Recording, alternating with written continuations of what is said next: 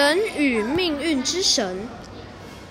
旅人经过长途跋涉感到相当疲惫于是在一口井旁躺下不一会儿就睡着了。命运之神把他叫醒说你到别的地方去睡吧要是你等一下掉到河里那这太危险了你会淹死的。